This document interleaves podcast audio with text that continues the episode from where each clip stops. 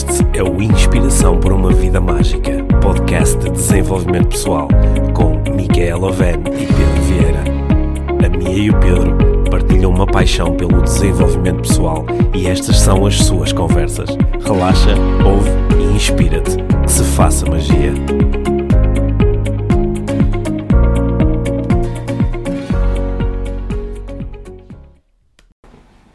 Olá, bem-vindos ao podcast Inspiração para uma Vida Mágica. Eu sou o Pedro e estou cá esta semana para te apresentar mais uma conversa IVM. Se segues o podcast, sabes que há um par de meses começamos a introduzir todas as semanas aqui no podcast conversas inspiradoras, em que eu ou a Mia entrevistamos um convidado, uma convidada, sempre com o mesmo objetivo, trazer até ti novas formas de olhar para o mundo, novas experiências, no fundo inspirar-te ainda mais a aproximar-te daquilo que é a tua vida mágica. Esta semana, quem está à conversa com o nosso convidado é a Mia. E o nosso convidado é nada mais, nada menos que o Paulo Duarte, o Paulo é padre, é jesuíta, é de Portimão, chama-se a si próprio de dançarino. Ele é, entre outras coisas, coordenador da pastoral e professor no Colégio das Caldinhas, em Santo Tirso. Licenciou-se em Filosofia, em Braga, e também em Teologia, em Madrid, e fez o mestrado em Teologia Fundamental em Paris. O Paulo é autor de um livro muito bonito que eu te recomendo, chamado Deus como Tu. E nesta conversa inspiradora com a Mia, vai falar sobre silêncio, vai falar sobre religião, claro está, e no fundo vai nos mostrar algumas ideias muito interessantes que ele tem sobre o homem, sobre a religião nos tempos modernos. Acredito que te vai inspirar. Afinal de contas, o grande propósito destas nossas conversas IVM. Como sempre, relaxa, ouve, aprende e partilha com todos aqueles que acredites que podem beneficiar desta belíssima conversa entre a Mia e o padre Paulo Duarte. Olá, Paulo. Olá, Mia. Bom então, dia. muito, muito bem-vindo a esta, esta conversa IVM. Eu já tive a oportunidade de, de, te dizer que estou super entusiasmada com esta, esta conversa e acho que as pessoas daqui um bocadinho também vão, vão perceber porquê. uh, e, e tu és padre. Eu sou padre. Tu sim. és padre e isso acho que é uma grande surpresa para muitas pessoas aqui neste, neste contexto de desenvolvimento pessoal, mas que para mim faz todo, todo sentido. É por isso que uhum. eu queria muito falar contigo e tenho imensas coisas que, que, para te perguntar, mas em primeiro lugar gostava que, de te dar a oportunidade de te apresentares quem é o Paulo Duarte. Uhum. Eu, eu acho sempre piada com as definições, quando nós temos que nos apresentar. Eu lembro-me que um tempo, quando me fizeram essa pergunta, surgiu-me assim a expressão sou em caminho. Hum. Eh, porque a tendência é logo dizer de onde se é, idade, etc. Mas calma, antes de mais gosto de pensar neste dinamismo. Eu, Paulo, sou em caminho. E neste ser caminho acontecem muitas coisas. Eh, é um ser em caminho de alguém que nasceu em Portimão, sou algarvio, assim, como te gosto, um homem assim do Sul, eh, há 38 anos.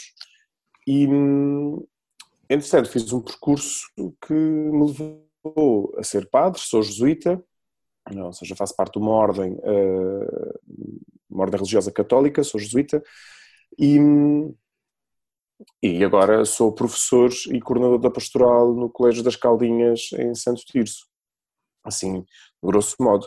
E esse em caminho já me levou por tantos sítios que, que é espetacular e que levou para mim também uma aprendizagem de, de trabalho, já que estamos a falar de desenvolvimento pessoal, e é verdade, trabalho pessoal e com os outros, porque entretanto uh, o facto de ter sido comissário de bordo e também de, de, ser bailarino, eu ainda digo que sou bailarino, porque apesar de estar assim um bocadinho falhuto, não sou bailarino profissional, não é esse o objetivo, mas é muito a partir de um trabalho de corpo e de corporeidade, de como nós, enquanto corpo que somos, temos tanto a dar de nós, e, e isso ajudou muito também mesmo no campo espiritual e religioso, porque também é verdade que eu como, como padre eh, católico, cristão católico, uh, acredito na encarnação, Jesus, Deus que se faz ser humano, carne, corpo, nesta densidade e beleza de humano. E pronto, o Paulo é isto, é ser em caminho com tanta coisa. Olha, sempre, sempre foste religioso?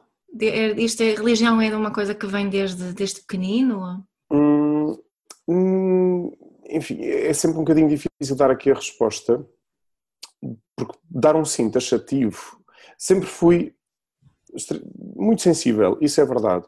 Agora, enquanto família, enfim, lá em Portimão, no Algarve, dizer que de sermos pessoas, de, ou os meus pais pelo menos, de irmos à missa todos os dias e não, nada que se pareça. Eu é que comecei, ou alguém me falou da catequese quando estava na escola primária, quando tinha 6, 7 anos, e lá fui, mas depois fugi, eu fugi da catequese, pela minha primeira experiência de fuga. Não, não quero ficar aqui, porque não, não, não faz sentido por várias questões. E depois voltei lá, voltei à catequese pela morte, depois da morte de uma amiga minha, isso obrigou-me a muitas questões, e, e outra, a minha melhor amiga, a Suzane, disse olha, porque é que não vens para, para o nosso grupo de jovens? E eu acabei por ir e a partir daí fiz um percurso, mas foi uma coisa poderia dizer por mim.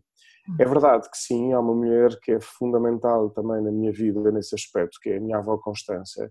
A minha avó já partiu, e partiu, curiosamente, enfim, eh, essas coisas, no dia que eu fiz os votos religiosos. Hum. Já lá vão quase 12 anos, 13, aliás.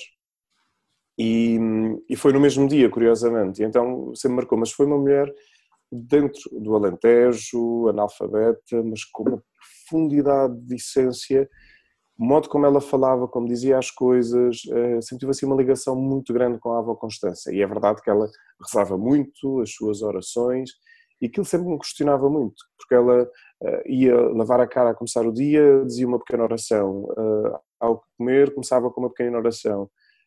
e depois as nossas conversas, e lembro-me que na altura, quando a Sandra morreu, a minha avó Uh, estava connosco em casa, como já estava no Alentejo, já casas antigas, e então passava já algum tempo connosco em Portimão. E lembro-me que nessas noites falei imenso com ela, muito mesmo, claro, eu com 15 anos, a morte de uma amiga, quando se é adolescente, é sempre uma agitação muito forte. Uh, qualquer morte, mas de uma forma especial e sobretudo quando foi com um acidente, uma coisa assim brutal.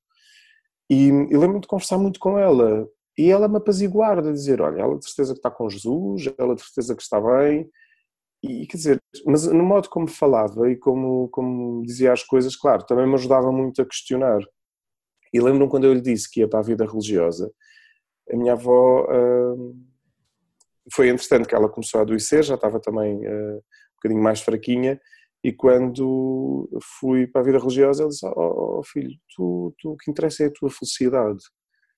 E depois, quando já eu fui visitá-la ao hospital, já numa fase em que ela estava muito mal, até foi, foi exatamente, praticamente uma semana antes da partida dela, fui visitá-la ao hospital e tivemos uma boa conversa os dois, uma, boa, uma conversa assim muito bonita.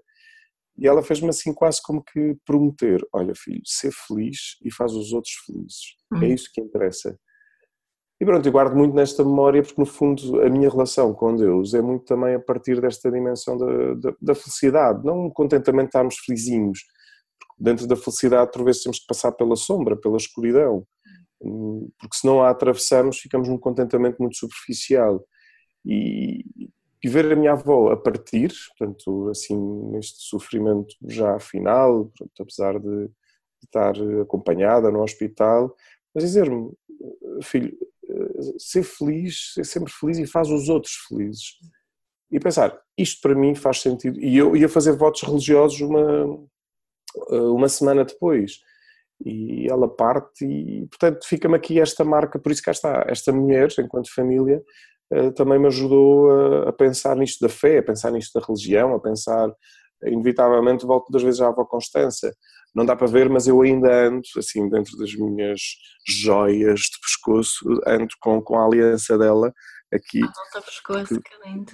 Porque, depois, porque mandei gravar mesmo a aliança dela e pus o dia 1 de novembro de 2005, pus um IHS, que é assim o símbolo do, dos jesuítas, e bem, é o monograma de Jesus, mas que nós jesuítas usamos muito, e e a Vó Constância, escrevi a Vó Constância, então ando com a aliança dela ao pescoço uh, neste selo tão bonito que temos de relação que ficámos, é, é, é, assim esta marca. Depois, a partir de ser adolescente, um, isso fui, fui investigando mais bem. Eu não queria ser nem padre, nada que se pareça. No final da adolescência houve ali um momento de agitação no interior, de tentar se calhar surgir a vocação, mas como eu quis sempre ser médico veterinário, então o veterinário é que estava em primeiro lugar. Depois não entrei, não entrei na faculdade e em medicina veterinária acabei por depois ir para Lisboa para a ergonomia e foi, foi nessa altura que fui comissário de bordo, mas também foi quando conheci os jesuítas no centro universitário em Lisboa, no COPAV, e, e a partir daí é que começou toda, novamente toda uma agitação interior de muitas perguntas de, de, de dúvidas de, e fazer um percurso de discernimento e até que decidi entrar na vida religiosa e na vida religiosa para ser padre. Uhum. Eu lembro-me de uma história muito engraçada que foi quando eu me despedi uh, lá na, na, companhia aérea, porque uma das coisas que eu disse foi uh, pronto, que eu vou mudar de companhia, não é? Da companhia aérea para a companhia de Jesus, portanto uh, e, e, das coisas que, que, lhes dizia, eles ficaram assim, tipo, tu, tu vais padre, tu vais ser padre, mas aos passageiros que eu ia ser padre, e eu, pois é verdade, e, e, houve uma vez que encontramos o, o, num voo, ainda nestes últimos voos, eu trouxe o presidente, na altura, o presidente do Conselho de Administração da Portugália, eu voei na Portugália, e, e a chefe de cabine disse olha, tu vais lhe dizer que te despediste. E eu vou, mas para quê? Não, vais-lhe dizer, bem, lá, doutor João, como está? Olha, é só para dizer que eu ontem apresentei a carta de, de demissão à empresa. Ele olha para mim e diz-me, mas, mas ele sabia que o meu grupo tinha passado a efetivo há pouco tempo. Eu, mas, uh, mas, mas então, ah, é que eu vou mudar de companhia. E ele, ah é? Mas, mas qual? Bem, assim, um olhar mesmo de traidor, então como é que é vais para outra companhia? Bem, uh, é para a companhia de Jesus. Ah, mas essa eu não conheço. eu não conheço. E, e, pronto, e acabei por entrar na... Uh, ele pediu-me até depois uma boa conversa, foi, foi muito simpático. Aliás, para mim foi, foi assim bom porque eu estava muito nervoso, o que é que é isto, entrar na vida religiosa, apesar de saber ter feito o discurso, mas é sempre um tempo, estas mudanças, não são só mudanças exteriores, mas também são mudanças interiores e, e, e aprender a vivê-las nem sempre é fácil, aliás, eu sou jesuíta há quase 15 anos e essas mudanças interiores continuam a acontecer muito, ao falar de histórias de pessoas, etc., também me obriga a pensar as coisas de uma forma completamente diferente para ajudar melhor e continuar a dialogar melhor, poderia quase dizer, com, com, quem, com quem acompanho, com quem escuto, etc., mas na altura, nessa conversa, ele disse-me uma coisa muito, muito engraçada: Olha, Paulo, não te vou, não te vou uh, dizer que não, mas eu fui ver o teu processo e tenho pena, tenho pena que saias da empresa e não sei como é que isso funciona. Bem, tu entraste pela porta normal, mas vais sair pela porta grande e essa porta e todas as janelas ficam abertas caso a coisa não corra bem e tenhas de voltar. E eu, obrigado. obrigado. E pronto, e depois foi de, de me despedir e, e entretanto, ser padre. Bem, isto é assim um pequenino resumo deste lado religioso e de vida até, até ao, ao momento em que entro na companhia, sim. sim. É uma boa companhia, imagino. Ui, é uma boa companhia, é, porque dentro da nossa formação, claro, há uma formação muito interior, e há uma coisa que é muito forte em nós jesuítas que se chamam os exercícios espirituais de Santo Inácio de Loyola. Quem fundou a Companhia de Jesus foi Santo Inácio de Loyola, um homem é, que é impressionante descobrir. Ele era cavaleiro, cavaleiro da corte espanhola, e foi para, foi para a guerra, uma das guerras, houve uma batalha em Pamplona. Ele levou com uma bala de joelho, no joelho. E, bem, na altura é muito bonito até quase ver a história do sentido de honra, porque foram os inimigos que o levaram para o solar de Loyola, portanto ele era um homem, apesar de tudo, muito respeitado até pelos próprios inimigos, pela sua honra, pela sua dignidade, etc. Mas levou com a bala, uh, feriu as duas pernas, sobretudo um joelho, e foi para, para, para Loyola, levaram-no para Pamplona e Loyola, é relativamente perto, mas levaram-no, claro, na altura a cavalo, a arrasto, enfim. E, e ele próprio, nesse tempo, como teve de estar em convalescência, eh, neste caso a cunhada, ele já não tinha mãe, a cunhada foi, foi quase como que a grande mãe eh, do, do irmão mais velho, a grande mãe dele, um, teve que ler livros, ou só tinha livros de santos, não havia livros de cavalaria. Mas claro, quando era um homem muito cavaleiro, dizia o quê? São Domingos fez isto, vou fazer não sei o quê. Uh, São Francisco fez não sei quantos quilómetros a pé, depois eu vou fazer o dobro. Pronto, ele entre uma mistura do orgulho, etc. Mas que ainda assim, aquilo começou a mexer com ele, ele começou a perceber que havia as chamadas moções interiores, que havia consolações que eram muito efêmeras. Sim senhora, muito uau, mas depois mas havia outras que mantinham quase como uma continuidade e uma paz, o mesmo na desolação. Estamos a pensar, ao mesmo tempo, com dores fortíssimas físicas, não é? Porque hum. teve uh, que arranjar, no fundo, teve que tratar a perna e o joelho. Com um pormenor, que eu acho que isto para mim é muito curioso quando leio a autobiografia dele e volto a pensar nisto. Ele, de facto, era mesmo muito orgulhoso e, pelo que se conta nos registros, portanto, era muito homem, ele próprio diz, muito dado às mulheres e devia ser um galã mesmo. Mas, claro, agora ter uma perna que ficou deformada, que ficou alterada, e ele mandou, portanto, estamos a falar há muitos anos atrás, portanto, mais de 400 anos, ele mandou que se cerrasse a, a, perna outra vez, portanto, uma cirurgia a sangue frio, mas agora já não foi por uma questão de saúde, foi uma questão estética. Hum. E, e, quer dizer, este homem passou por isto tudo e ao longo da sua evolução uh, pessoal, espiritual, de relação com Deus, vejo como esta dimensão de corpo o marca e a mim também me ajuda muito a pensar como, como é que ele, depois da sensibilidade humana da relação com Deus, também tem a partir destas suas marcas de vida e de história. Uh, depois, pronto, teve bastante mal, teve inclusive pronto, ao ponto de morrer com febres, etc. Uh, até prometeu, e até foi por estes dias, estava, era a festa de São Pedro, e disse: se ele não se curasse, então pronto, que se entregava. E a partir da festa de São Pedro, 29, eh, que é amanhã, São Pedro e São Paulo, 29 de, de junho, então, e foi curiosamente, a dessa noite começou em recuperação. Só que, entretanto, sempre ler livros mais espirituais na altura, a vida de Cristo, a vida dos santos, e, e disse, pronto, quando se ficasse curado, queria fazer uma grande peregrinação até à Terra Santa.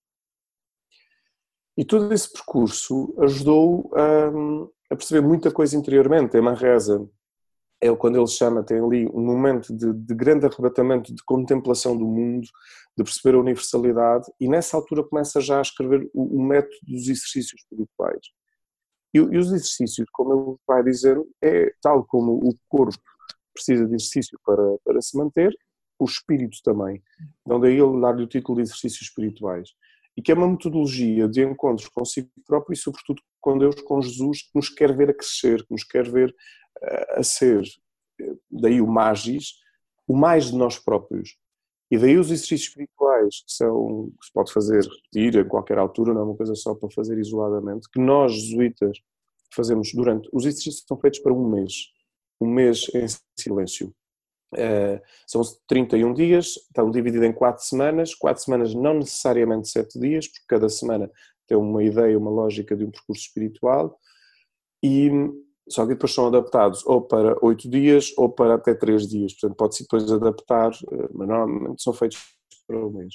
E essa experiência, de facto, silêncio de um mês que nos obriga, no melhor sentido da palavra, a ir à nossa interioridade, a ir a quem somos, a ir a esta busca de uma maior liberdade de nós próprios, eh, no fundo libertar-me do que me prende para dar de mim e servir melhor, no fundo à semelhança de Jesus. Era o que, o que Santo Inácio sempre, sempre tinha esta lógica, servir. Qual é a vontade do, do, do Criador? Qual é a vontade do Salvador?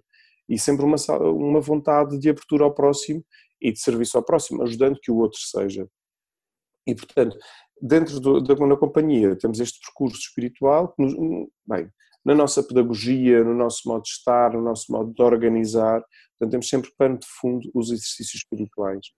Que são sempre em silêncio, Paulo, isso é um... Este... Sempre em silêncio. Os exercícios são sempre em silêncio. As pessoas, quando vão fazer ao início, assustam-se, é verdade, porque nós estamos numa altura, num tempo, num tempo que o silêncio faz ainda muito medo.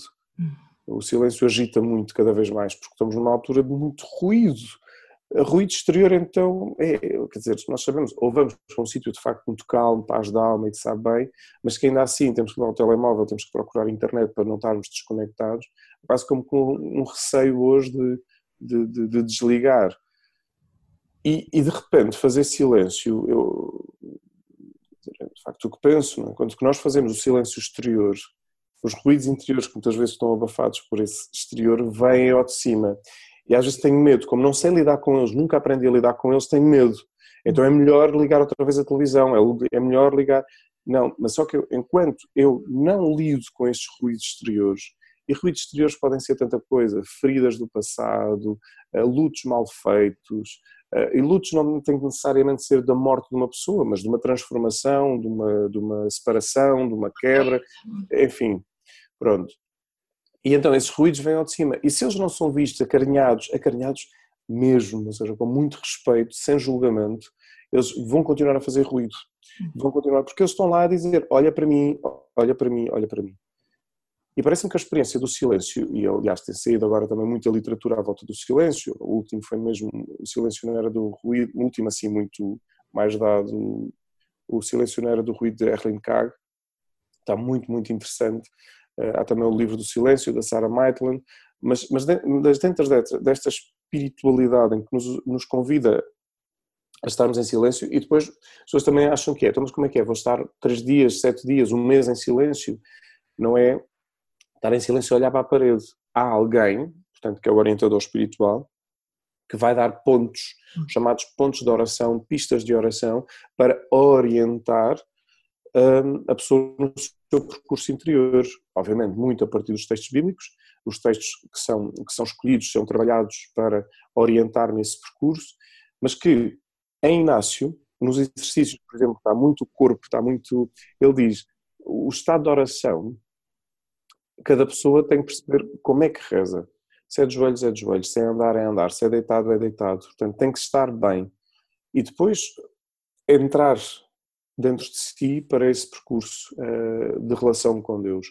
E, e, tanto que ele propõe, quando, por exemplo, propõe a contemplação do, do texto bíblico, sobretudo do Evangelho, ou dos Evangelhos, uma das coisas que ele diz é ver o que, o que fazem, ouvir o que dizem e pôr a imaginação a funcionar. Obviamente, o Evangelho tem lá, pode ter diálogos, mas ainda assim, e se eu estivesse lá, que diálogo é que Jesus teria comigo? Que diálogo é que eu teria com as pessoas que estavam lá? E a imaginação, o lado criativo interior, também nos pode dar pistas de como é que a pessoa, como é que cada um de nós pode ir orientando à sua liberdade. Às vezes as pessoas ficam. Engraçado. Às vezes as pessoas ficam muito presas temos que, ai Jesus e tal, moral tem que ser sempre tudo muito bom e bonzinho. Cuidado. Em Deus, quando há verdade e autenticidade, tudo é possível de trabalhar.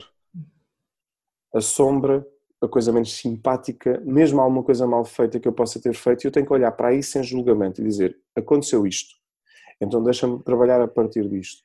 Eu sempre, a partir, imaginemos os sentimentos, vou-lhe chamar mais negativos, uh, apesar de não há sentimentos positivos ou negativos, vou-lhe chamar sentimentos mais sombrios, para se perceber. Uhum. O ódio, a raiva, etc. E a tendência é, não quero ver, não, não, eu ódio, não. Calma, todos passamos por esse lado, todos, o sentimento de ódio e de raiva pode surgir. E se eu não olho para isso com carinho, no sentido de está lá, hum, ele está lá e vai aparecer a qualquer momento, porquê? Porque é ele a controlar e não sou eu a controlar. E, portanto, de dar, dar luz ao desconhecido. Os exercícios são mesmo esta oportunidade. A primeira semana é muito o encontro, pronto, aqui é a expressão teológica, com o pecado, com a falha, com o que me separa de Deus, para encontrar a misericórdia de Deus, ou seja, perceber quanto Deus me ama para além de tudo. Independentemente dessas coisas todas. Independentemente de todas essas coisas. E eu tenho que olhar para essas coisas todas com o respeito da luz, ou seja, levar luz à sombra. E depois, a segunda semana, depois de passar por esses, esse processo de misericórdia e de encontro, a segunda semana é, é um percurso muito de encontros com Jesus e vê-lo no Evangelho, ver o que diz, cá está, ver o que fazem, ouvir o que dizem, cheirar e saborear mesmo, se há um momento de ter de comida, para, o Sr. Inácio propõe a mesma graça, conhecimento interno de Jesus, para que eu possa mais amar e seguir e servir, no fundo. Este conhecimento interno tem que ver com isto, como é que a minha vida, também encarnada, como é, pode se deixar transformar e ser melhor à semelhança de Jesus, porque Jesus ama, ponto final. A terceira semana, ah, normalmente nos exercícios pode ser um momento de tomadas de decisão. E há quem faça, e é verdade, os exercícios são mesmo para decisões grandes de vida, é isto, vou para a vida religiosa ou não vou para a vida religiosa, vou ser pai ou ser mãe pela primeira vez ou mais uma vez, vou, vou me dedicar, vou mudar de emprego ou não vou mudar de emprego, de trabalho. Quer dizer, isto depois pode ser para tomar grandes decisões. E normalmente este, as decisões são feitas nesta segunda semana.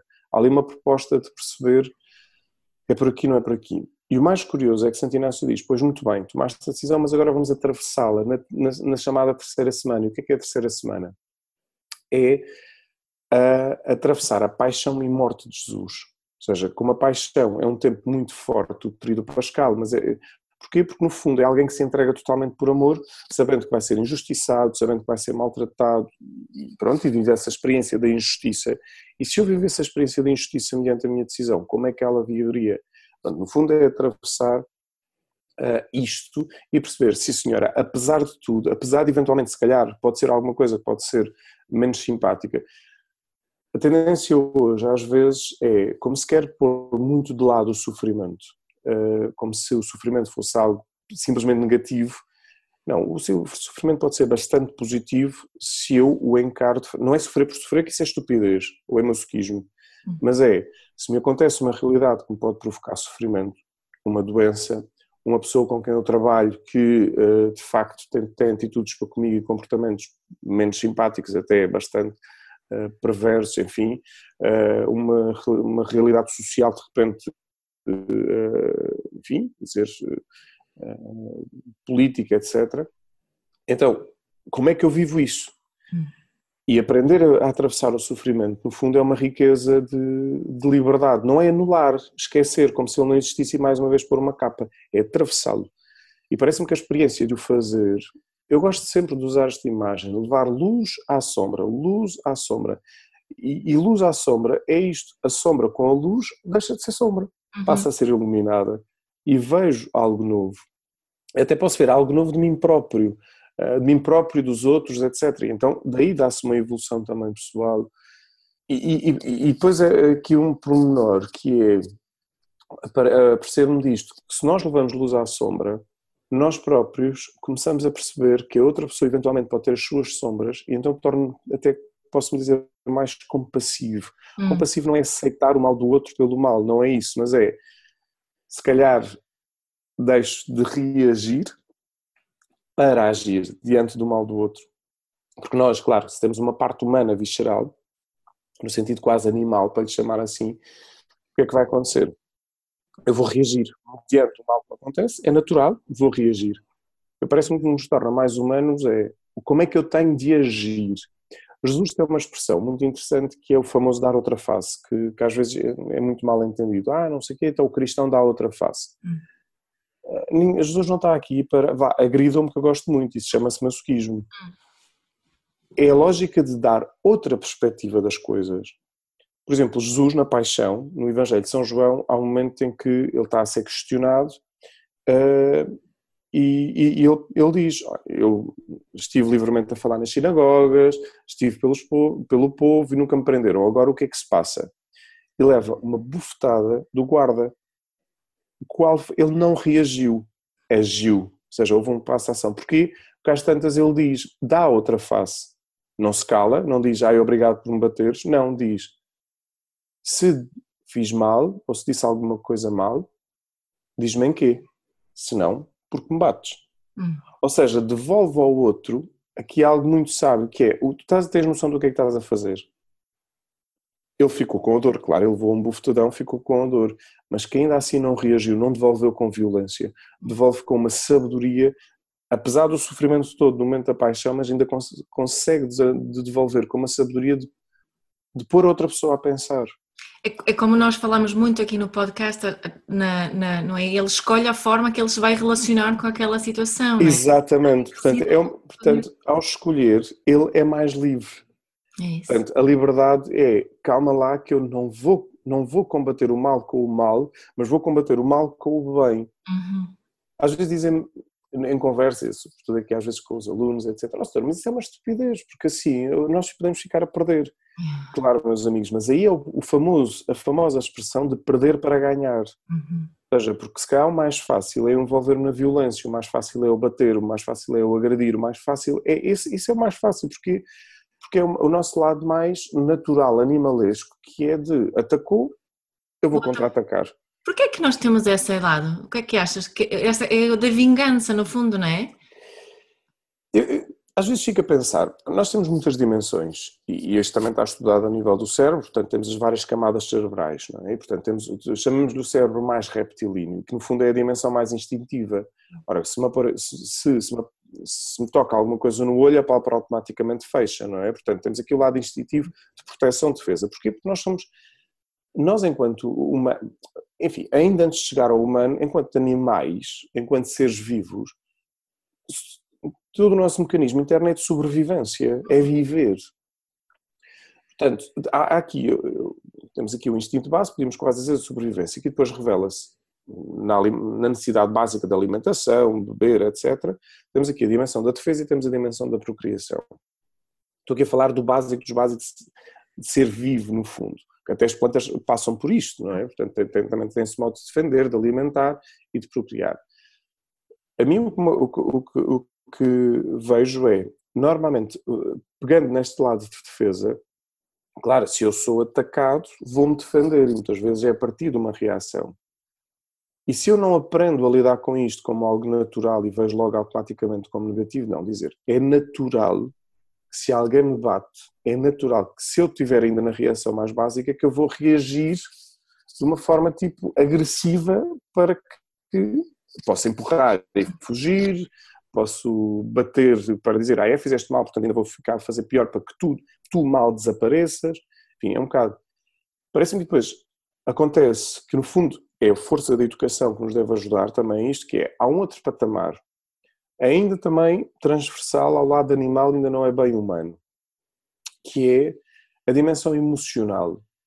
Como é que eu lido diante, porque no fundo isto despleta emoções, a raiva, o gosto, o sentir, o amor, a serenidade, a tranquilidade, quando está tudo bem. Mas pronto, ainda voltando a esta dimensão mais sombra. Portanto, vem-me aqui o ódio e a raiva, porquê? Porque eu quero que este fator que me está a prejudicar desapareça. Por isso, olhar para isso com respeito, no sentido de, quando, por exemplo, quando eu faço acompanhamento, permitir que a pessoa possa falar disto com naturalidade. E depois vem outro fator a meu ver, em si um terceiro, para lhe chamar um patamar, que aí sim, uma dimensão, poderia dizer quase caracteristicamente humana. Podia dizer porquê? Porque hoje em dia sabemos que há alguns animais, pronto, chimpanzés, gorilas, etc., golfinhos, já há bastantes estudos que têm um nível de consciência bastante interessante. Mas vou-lhe chamar humano enquanto razão. E aqui a dimensão razão, que é a minha capacidade lógica de fazer raciocínios e de pensar as coisas de uma outra forma, que, a meu ver, depois existe uma quarta camada, que é a dimensão espiritual e religiosa, e artística, criativa. O lado criativo também é muito importante em nós humanos. Mas quando, quando temos este lado da razão, é para mim muito interessante que é, cá está, vou outra vez pegar no exemplo de Jesus, alguém lhe dá uma bufetada, se estivesse no patamar natural, portanto, tal, se calhar dava-lhe um empurrão, pegava-lhe na mão e depois ainda causava mais violência, que eram os outros todos a atacarem, portanto, já ver quase como que a cena do filme. Não, não se ficou nesse patamar. Será que emocionalmente não lhe vieram lá, não surgiram algumas emoções e tal? Sim. E como ele sabe trabalhar com elas, entrou num patamar mais, eh, diria, racional e responde. Se fiz mal, diz-me aqui, se não, porque me bates. E parece-me que é. Quer dizer, eu vejo Jesus como a pessoa mais evoluída, é? Portanto, claro, eu acredito nele como Deus, mas que isso não foi de um clique. Portanto, a aprendizagem dele enquanto criança adolescente, uh, adulto, a perceber, a observar, cada vez mais há, há, estudos à volta disto, leituras, bem, quer dizer, a teologia ao longo destes dois mil anos trabalha muito isso. Às vezes também é verdade quase como Jesus, como que um ser Deus, um anjo acabado, mas isso é, os padres da igreja chamavam, e é verdade, é heresia, não, Jesus verdadeiro Deus, verdadeiro homem. E, portanto, passa por toda a experiência da humanidade. Portanto, se o queremos ver agitado, basta ver tal ultrapassagem que é a expulsão dos vendilhões do templo, não é? que Jesus pega nos chicotes, derruba as mesas e diz, não façam da casa do meu pai uh, um covil de ladrões. E é tão bonito ver como é que se aprende a lidar com as emoções no próprio Jesus, mas que isso, somos nós convidados a viver isso. Mas isso é preciso tempo, silêncio, escuta de nós próprios uma aprendizagem muito bonita e muito grande de nós, de dizer, é verdade, eu às vezes brinco com a dança ou com o teatro, às vezes, é vamos ser sinceros, às vezes há pessoas que nos apetece matá-las, para usar a expressão mais forte, quer dizer, desapareçam da minha frente. E, e há medo de pensar, ai não, que horror, porque, ou, ou no meu caso, sou padre, ou sou religioso, ou não sei, ai agora sou uma pessoa extremamente evoluída, mas se ainda nos toca na dimensão sombra que ainda não está trabalhada, vamos a esse ponto e tem que ser visto. Agora, como é óbvio, não vou pela rua gritar isto porque muita gente não entende. Vou procurar acompanhamento, vou procurar alguém que me possa escutar e e perceber e compreender o que é que está ali a ser dito que não vai julgar, para que esses pontos possam, pontos ou grandes manchas ainda depende, possam ser trabalhadas. Hum. Isto parece-me algo fundamental. E nós, enquanto, enquanto humanos, a pensar, lembrando me de uma coisa a propósito disto. O Papa Francisco, creio que foi na mensagem para a paz de 2017, dizia uma coisa, o tema do à volta da fraternidade, de sermos hum. irmãos. E ele pegou num, num, num texto uh, muito interessante, logo do início do livro do Gênesis, o famoso encontro de Abel e Caim, em que Caim mata Abel. E lá tantas diz uma coisa que de facto é muito bonita, que é a tendência é achar, por exemplo, se eu sou a pessoa ofendida, achar que, um, que quem me agride é o, o Caim e eu, claro, sou Abel. Ele diz, não. Em nós existe Abel e Caim. Às vezes sou eu que estou a agredir, outras vezes sou eu que sou agredido. Então eu preciso aprender a lidar com isto para dizer o que é que eu tenho a entregar ao Senhor para que o Caim, no fundo, possa diminuir. Não é desaparecer, porque eu acho que na totalidade só acredito na plenitude, aí sim. E que, que, às vezes, que nós quando percebemos também, a partir da regra dor, faz aos outros o que não gostavas façam a ti, uh, que no fundo pegar a tradição xamânica que também diz existe, em ti existe o lobo bom e existe o lobo mau. Qual é o que dás atenção? Qual é o que alimentas? Ai, Essa é que é a questão. Portanto, por isso é que, dentro da complexidade do ser humano, por isso eu dizia estes patamares que, sim senhor, é muito fácil esquematicamente olhar para eles, mas depois, no nosso dia a dia cotidiano, a mistura é tal. Mia, muitas vezes eu penso, nós tratamos muito mal a nossa dimensão básica, alimentação, descanso, etc. Tratamos percebo na sociedade de hoje a tendência, por exemplo, o descanso, a tendência é reduzir para trabalho, pela produtividade, etc, etc. Eu, Paulo, conheço-me muito bem, eu já sei se descanso pouco, porque eu tenho que dormir, às vezes tenho que deitar mais tarde por uma atividade, ou acordar mais cedo, etc. Já sei que depois tenho que aqui regular, porque eu sei que o meu nível uh, emocional, etc., começa a ficar um bocadinho com menos paciência, fico um bocadinho, se calhar, mais reativo. Já sei, Paulo, dormir, dormir, precisas dormir. É começar para mais, mais básico de tudo, não é? Exatamente, e mesmo na alimentação, como é que estás a alimentar, como é que estás. Ou seja, e depois às tantas, às vezes mesmo no contexto mais religioso, às vezes uma crítica, ah, isso é um bocadinho tal, isso não é o preocupante. Não, calma, eu não estou a dizer que isto é o absoluto a que eu tenho que olhar, mas se eu não olho aí, estou a descuidar-me, porque eu preciso cuidar-me e o descuidar é, significa que eu não me estou a cuidar. E se eu não estou bem, isso necessariamente vai influenciar a minha relação com os outros, como professor. E os professores hoje em dia têm sido muito falados, e é verdade, eu acho que é uma classe muito cansada por várias questões, e politicamente tem-se tratado muito mal os professores. Eu, se não tenho, se eu não descanso, se eu entro numa sala de aula com 20, 15, 10, enfim, normalmente anda na média dos 20, 25 alunos, dentro da sua diversidade, põe o problema neles, que eles é que são agitados, eles é que... É, por isso é que eu digo, eu acho a educação fascinante, a educação é mesmo fascinante. Mas se eu estou cansado, o meu nível de paciência vai estar em baixo. E então é tipo bola de neve, cá está. Voltamos à reação. Em vez de ser ação, é reação, reação. Portanto, eu vou, vou enfim, quem está mais cansado vai ser mais agressivo, ou mais reativo com o aluno, com menos paciência, o aluno depois vai dizer que é um mau professor e depois a autoestima do professor vai descer. Hum. E às vezes é por isso o mais básico do descanso. Claro que me dizem, pois, mas não há tempo. E depois, agora aqui a aprendizagem de evolução pessoal é como é que eu vou gerir o meu tempo? Como é que eu vou ter tempo para mim? Como é que eu vou ter tempo para a minha serenidade, para a minha interioridade? Eu vou dizendo, meu Deus, todos nós, nem que seja 5 minutos para eu ouvir a minha música preferida, tenho por dia. E depois dos 5 eu percebo que afinal tenho 10. E depois dos 10 percebo. Só que depois também é verdade. Uma coisa é eu ser padre, religioso, etc., não tenho família. Outra coisa é eu, ao falar, por exemplo, mãe ou pai de filhos, como é óbvio, ai não, agora vou tirar, depois do jantar vou tirar uma hora para mim, quer dizer, não, temos que saber, temos que nos adaptar à realidade, porque cá está, se eu sou pai e mãe, preciso de também dar atenção a estas crianças que estão a pedi-la. Mas o que tu estás a dizer, Paulo, é mesmo muito importante, porque mesmo assim, não é? Eu sou mãe de três filhos, mesmo assim eu sei que eu posso fazer pausas. Eu gosto muito dessa expressão da pausa e depois nessa pausa uhum, faço uhum. um encontro comigo, não é? Mas é mesmo, uhum. mesmo eu, mãe, tu estavas a falar em cinco minutos, cinco, cinco minutos às vezes é tão valioso, tão rico, tão uhum. suficiente, pode ser, e começar por aí precisamente como estavas a dizer, não é? Sim, sim, porque às vezes as pessoas pensam, percebo, não é? Quando vou conversando, olha, é preciso parar, então as pessoas acham, mas eu não tenho tempo para parar, não consigo, uh, primeiro usam logo os absolutos, não consigo, uhum. ainda não consigo, às vezes aquela introduçãozinha, ainda não, é que marca logo a diferença. Yeah. Mas, mas não consigo, mas ninguém lhe está a pedir para parar um dia inteiro, de momento. Tire 5 minutos para si. Uhum. Imagina, como é que é do trabalho a casa? Vai de carro, vai a pé, uh, vai de autocarro, de carro, por exemplo. Em vez de ter o rádio a funcionar com muita informação de habitação, desliga o rádio, 5 minutos. E vou, se calhar, serenamente, se calhar atento ao trânsito, etc., mas já vou com um silêncio que me permite já reestruturar, reparar. Hum. E depois tenho que ir buscar os miúdos à escola. Ou, como é que é? Será que eu consigo sair 5 minutos mais cedo? Ai, não, Padre Paulo, não é possível porque está. Pronto, está bem, ok, então já estou por dificuldade.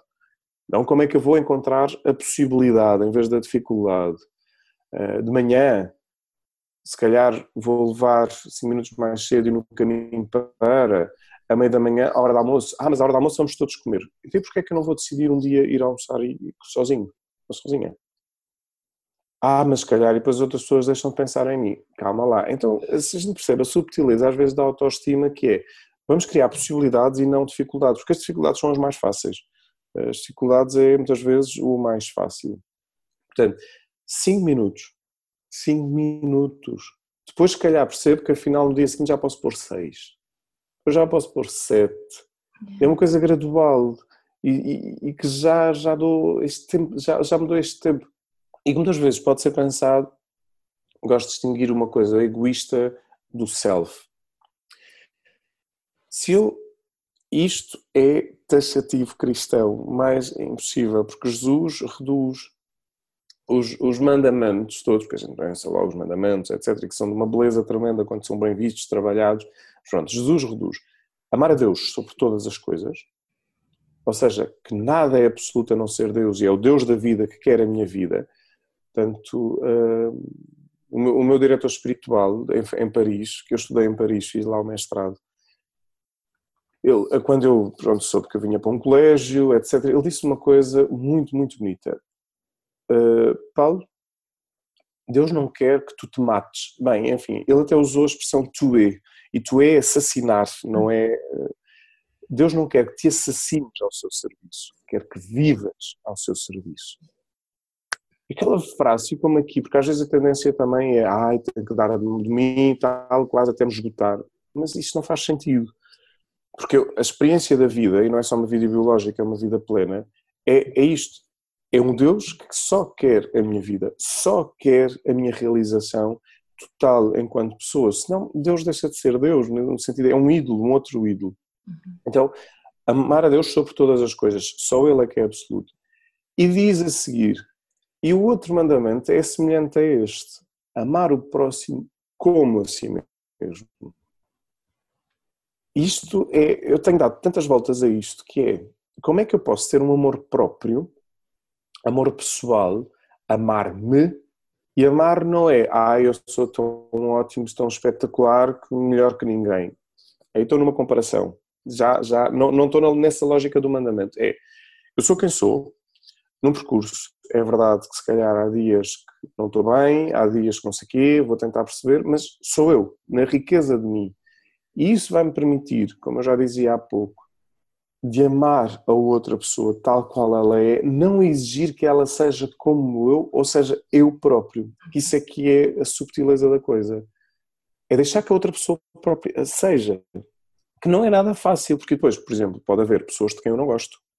Pode haver pessoas que, uh, enfim, não simpatizo, etc.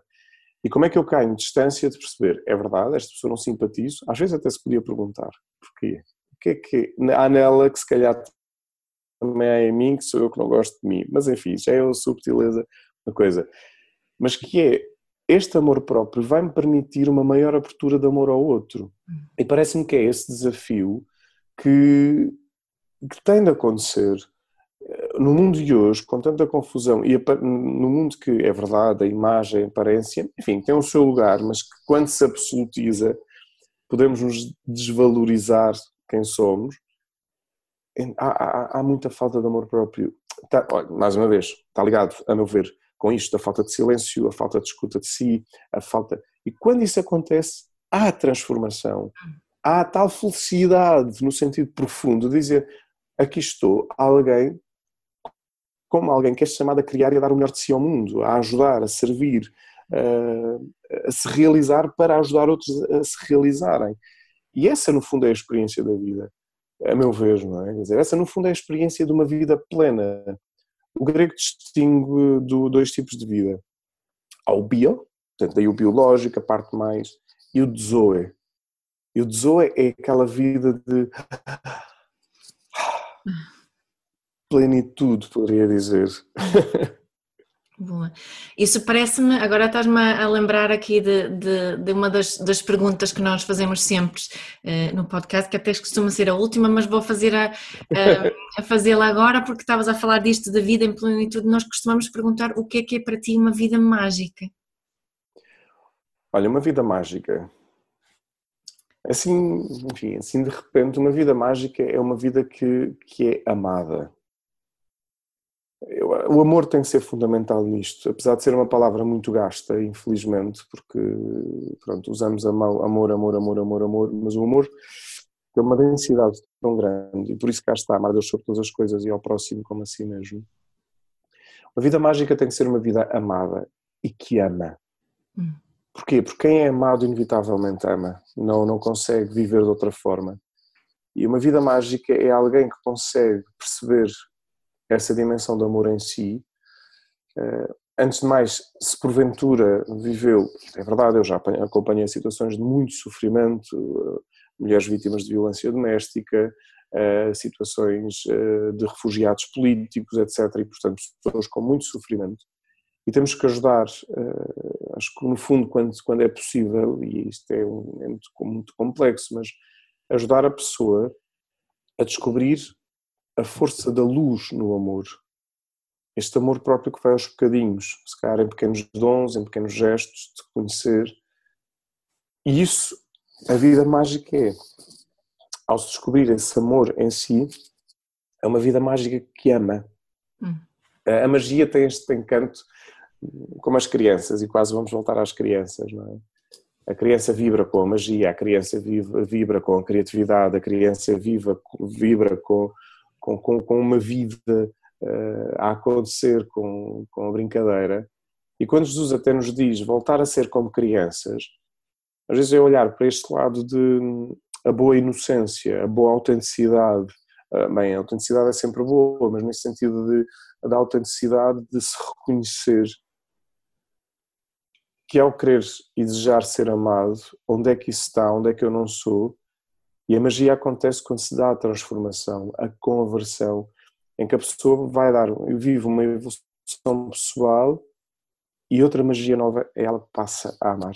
Uhum. Eh, assim parece-me que é, no fundo, a força do amor eh, que, é, que transforma. Sim. Quando eu te ouço falar, Paulo, quando eu leio o teu livro, Deus, Deus como Tu, que recomendo também a, toda a gente, nós depois nas notas do, do podcast uhum. vamos pôr eh, Obrigado. isso tudo. Um, o, o que eu, eu reconheço aquilo que, que é o meu trabalho também, que não é uhum. nada um trabalho religioso, né? No meu trabalho com, com mindfulness, no meu trabalho com, com a parentalidade consciente, que, que, que, sinto que estamos a falar uma língua muito, muito, muito parecida.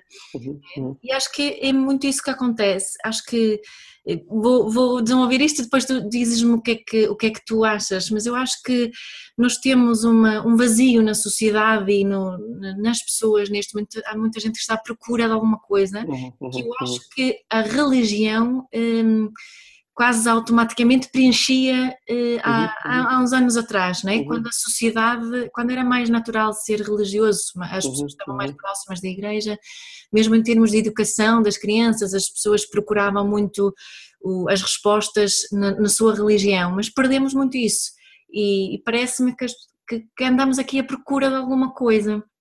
É, o, o, o, que é que esta, uhum. esta, isto que estou a dizer, o é que te faz pensar, refletir?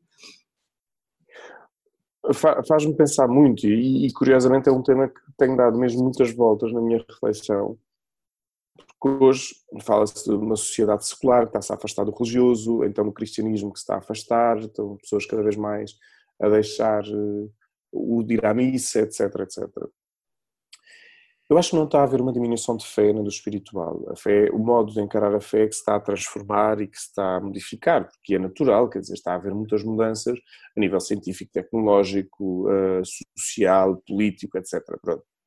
E essas mudanças, inevitavelmente, levam-nos também a ter de mudar o olhar para essas coisas. Não é um aceitar por um aceitar, mas é perceber o que é que é a realidade e a partir dessa realidade, como é que eu posso entrar nela o espiritual faz parte do ser humano, é antropológico, para usar a expressão. Já o religioso, depois tem que uma dimensão cultural mais forte. Mas o espiritual, o questionamento sobre a essência da vida, o que é que nós estamos aqui a fazer, tem que uma dimensão, sim, é verdade, se calhar quase filosófica, mas a existência no seu sentido pleno, por exemplo, quando vem a questão da morte, muitas vezes é que vem a pergunta seguinte, o que é que acontece? Ah, pode vir já o sétimo, ah, não acontece nada, estamos aqui, já está. Mas que ainda assim é uma, uma inquietação que aqui, que aqui vivemos. E quando vivemos, por exemplo, a plenitude, mais uma vez digo, do amor, às vezes vejo o exemplo que de transbordante de uh, vocês mães ou pais, quando de repente veem os filhos, os filhos a crescer, uh, há algo que acontece transformador, que é quase inexplicável. Mas parece-me que é uma sociedade que está, está à busca, para mim, claramente do espiritual. O que é que acontece aqui com o religioso? Eu também acho que busca o religioso e vejo quando, por exemplo, quando nós explicamos o ritual no sentido da missa, que é um ritual, a meu ver, claramente transformador, o problema é que se calhar nós uh, moralizamos demasiado o religioso. O religioso tornou-se quase como um espaço de puros e impuros outra vez. Portanto, vou lá para me purificar e há uns que são os impuros, uns que podem, outros que não podem. Não é assim. O religioso, como a palavra diz, religar é religar, voltar a ligar. Antes de mais, se calhar, entre nós humanos, voltarmos a ligar, a religar, a conhecer, a transformar. se calhar no diálogo, no bom diálogo. O bom diálogo transforma. Quem, quem, quem está em diálogo sabe que a outra pessoa, que inevitavelmente eu estou a escutar da outra pessoa me vai transformar. Porque se eu vou com uma atitude de ah, eu sou muito elevado, o que estás a dizer não me interessa nada. Então é um monólogo e uma coisa estranha. Agora, o diálogo, inevitavelmente, vai transformar ambas as pessoas. O, o religioso deve viver isso. O espiritual, se calhar podemos lhe chamar, ainda não, não está direcionado, vou dizer, para um Deus. É, está muito só para uma, vamos chamar se calhar a nível de uma interioridade, numa inquietação. Quando nós percebemos, e entra uma experiência de facto mesmo muito pessoal, de relação com Deus, por exemplo, a minha relação com Cristo, a minha relação com, com Deus Pai, até mesmo com o Espírito Santo, é uma relação de olhar e quando eu mergulho em Jesus, na sua vida, na sua história, e dizer: Meu Deus, de facto, a tua capacidade de olhar, a tua capacidade de transformar os textos que nos ficaram nos Evangelhos, no fundo, é como é que a humanidade pode ser mais divina, como é que se pode divinizar a humanidade. E na sociedade de hoje, e parece-me que nós, Igreja, o Papa Francisco está a dizer isto constantemente, até mesmo para nós, Igreja, vivermos a conversão de uma adaptação dos tempos, no fundo que é a encarnação, ao viver esta transformação, podemos alimentar muito mais as pessoas nessa força do amor. E, e claro, estamos numa sociedade que está a buscar bastante. Uh, vou usar, como disse há pouco, a mim está a buscar bastante o silêncio, o bom silêncio. Se calhar tem medo dele, precisamente pelos ruídos interiores. Mas quando descobre o silêncio, de repente descobre algo novo que é ah, então, mas em mim há quase como que, no bom sentido da palavra, um poço sem fundo de sabedoria. Pois há. E quando há esse poço sem fundo de sabedoria, teologicamente usamos a expressão mistério, e mistério não é aquilo que não se pode conhecer, mas sim aquilo que pode saber ainda mais, ao jeito de poço que se vai descobrindo mais, seja do ser humano seja de Deus. Quando uh, mergulhamos nessa dimensão do mistério, então há, há, algo que vamos perceber. Não, então de facto há alguém que é maior do que eu que consegue ter esta capacidade de viver uma dimensão de união da humanidade. E, e aparece-me que este alguém, eu, como cristão, estou mesmo a ver aqui a figura de Cristo ressuscitado, Cristo que, atravessou a humanidade, a morte e ressuscita, é alguém que nos quer viver. São Paulo dizia isto, em corpo. E corpo, não só no nosso corpo individual, mas naquilo que lhe chama um corpo comunitário. Cá está. Estavas a dizer, tu própria, trabalhas muito este desenvolvimento, se não, se, cá está, se cá, não tanto no, no, no caráter eh, religioso, mas nós ao termos esta conversa, se calhar é verdade, sou eu mais a falar da minha vida, mas nós ao nos irmos a conhecer, a partilhar trabalho, estamos a fazer corpo. Porque tu, com a tua especificidade, eu, com a minha, outra pessoa, então estamos a criar comunidade, eh, para dar um exemplo concreto. Portanto, eu, eh, alguém me pede para conversar, muito bem, como padre, eh, e há coisas que eu percebo, hum, isto não é da minha área, então vou procurar alguém por exemplo, que é psicólogo, até mesmo psiquiatra, então estamos a colaborar, estamos a fazer corpo. Portanto, dentro disto, vou pedir para que esta pessoa ajude a outra, trabalhe com outra que eu não posso fazer. Então aí estamos-nos a alargar enquanto comunidade. E esta dimensão comunitária, colaborativa, então parece-me que é um outro salto espiritual, curiosamente, que é nós, enquanto comunidade, estamos a ajudar uns aos outros a evoluir não só individualmente, mas enquanto humanidade, enquanto pessoas que se juntam, que se dialogam. Merleau-Ponty, um filósofo, tem uma expressão muito bonita, que é, ele usa a expressão para, para falar da carne, da força da carne, da fenomenologia da carne, que usa muito a expressão do aperto de mão. E o aperto de mão é um momento em que nós podemos perguntar. Há alguém que pode ter uma primeira, um primeiro passo, mas chega um momento em que quem que está a dar e quem está a receber ambas as pessoas. E nós somos chamados a viver em aperto de mão, e o aperto de mão que, que, que até é usado a expressão de selar um compromisso, um compromisso de honra, etc. Mas porquê? Porque no fundo é como dizer, eu estou contigo, tu estás comigo, dentro da tua diferença, dentro da nossa semelhança, vamos fazer o melhor por algo, pelo mundo, pela sociedade, etc. Então o espiritual não só é individual, e o religioso também, como também é comunitário. Papa Francisco tem insistido muito, por exemplo, na questão da reconciliação. Ora, conciliar, portanto, é juntar, reconciliar é voltar a juntar o que estava separado. Por isso ele promove muito, muitos encontros, mesmo nas diferentes religiões, promove muitos encontros dentro do cristianismo, as diferentes igrejas, e, porque no fundo nós estamos cá para quê? Para amar. E Jesus amava sem olhar a quem. Claro que dentro da liberdade vamos dizer, ah, não, só tens que ser cristão para. Calma, calma. Amas? Jesus também é uma passagem no Evangelho. Ah, mas olha, estão a dizer em teu nome tal e não sei o quê. Calma, está a fazer por amor. Não vamos atacar, não vamos apontar o dedo, não vamos dizer que não. Vamos perceber que a última palavra que tem que existir quase é o bem. E o bem que é amor.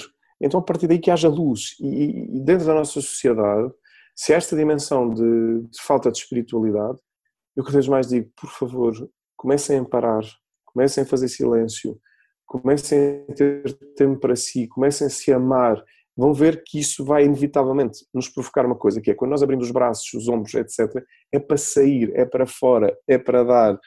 E para isso temos que uh, nos amar, ter tempo para nós, e porque isso vai inevitavelmente criar tempo aos outros. Sim. Olha, acho que isto foi uma nota ótima para nós eh, finalizarmos uhum. hoje, eh, Paulo.